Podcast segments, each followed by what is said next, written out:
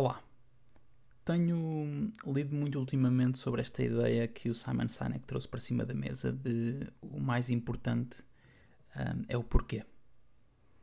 E no último livro do Simon Sinek existe muito esta referência de aquilo que nós vivemos não é uma vida finita, uh, ou não é um, uh, uma vida, ou não é um jogo finito, é mais uma espécie de jogo infinito, ou de vida infinita em que em vez, ao invés de estarmos muito preocupados com o curto prazo, aquilo que nós devíamos, uh, aquilo onde nós devíamos dedicar a maior parte do nosso tempo é esta uh, criação, exploração e animação de um jogo mais infinito e de algo muito mais longo prazo, de maior propósito.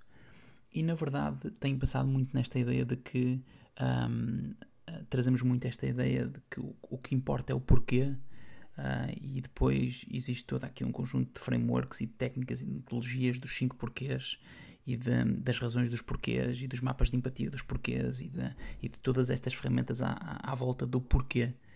Mas na verdade, um, eu acho que cria aqui uma espécie de blind spot relativamente àquilo que é importante.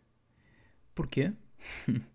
Porque na verdade uh, eu quero acreditar que o porquê não é o mais importante. Muitas vezes porque nós não sabemos o porquê. E nós não sabemos o porquê do porquê. Agora, o que é que eu acho que nós poderíamos começar a contemplar ao invés do porquê? É o para quê. Porquê? Porque o para quê traz-me hum, uma ação relativa ao meu porquê. E o que acontece muitas vezes hum, com a minha própria vida é que eu não sei muitas das razões de porque é que alguma coisa é assim, ou de porquê. E um, quando eu estou um, num dilema como este, de porquê, muitas vezes eu fico estagnado.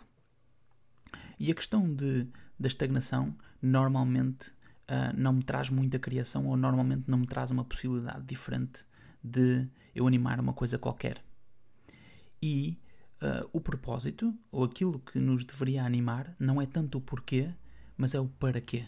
É a ação que está por trás do porquê.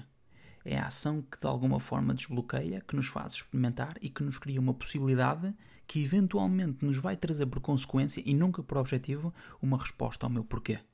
Quase como se nós estivéssemos novamente uh, a ter que virar o bico, o, o bico ao prego. Que é nós começamos com a ideia de que o porquê é importante, mas como nós não sabemos o porquê, ficamos um, amarrados nesta roda infinita e não, normalmente não conseguimos dar um passo atrás e conseguir contemplar a roda toda, porque na verdade nós não conseguimos colocar nenhuma ação perante o meu porquê. E na verdade também, normalmente, uh, a resposta a um porquê não deveria ser um objetivo. A resposta a um porquê deveria ser uma contemplação de um para quê. De um conjunto de ações uh, e um conjunto de animações e não um conjunto de procura, mas sim um conjunto de uh, encontros. Quase como se eu estivesse nesta dinâmica interessante de, ao invés de procurar, encontrar.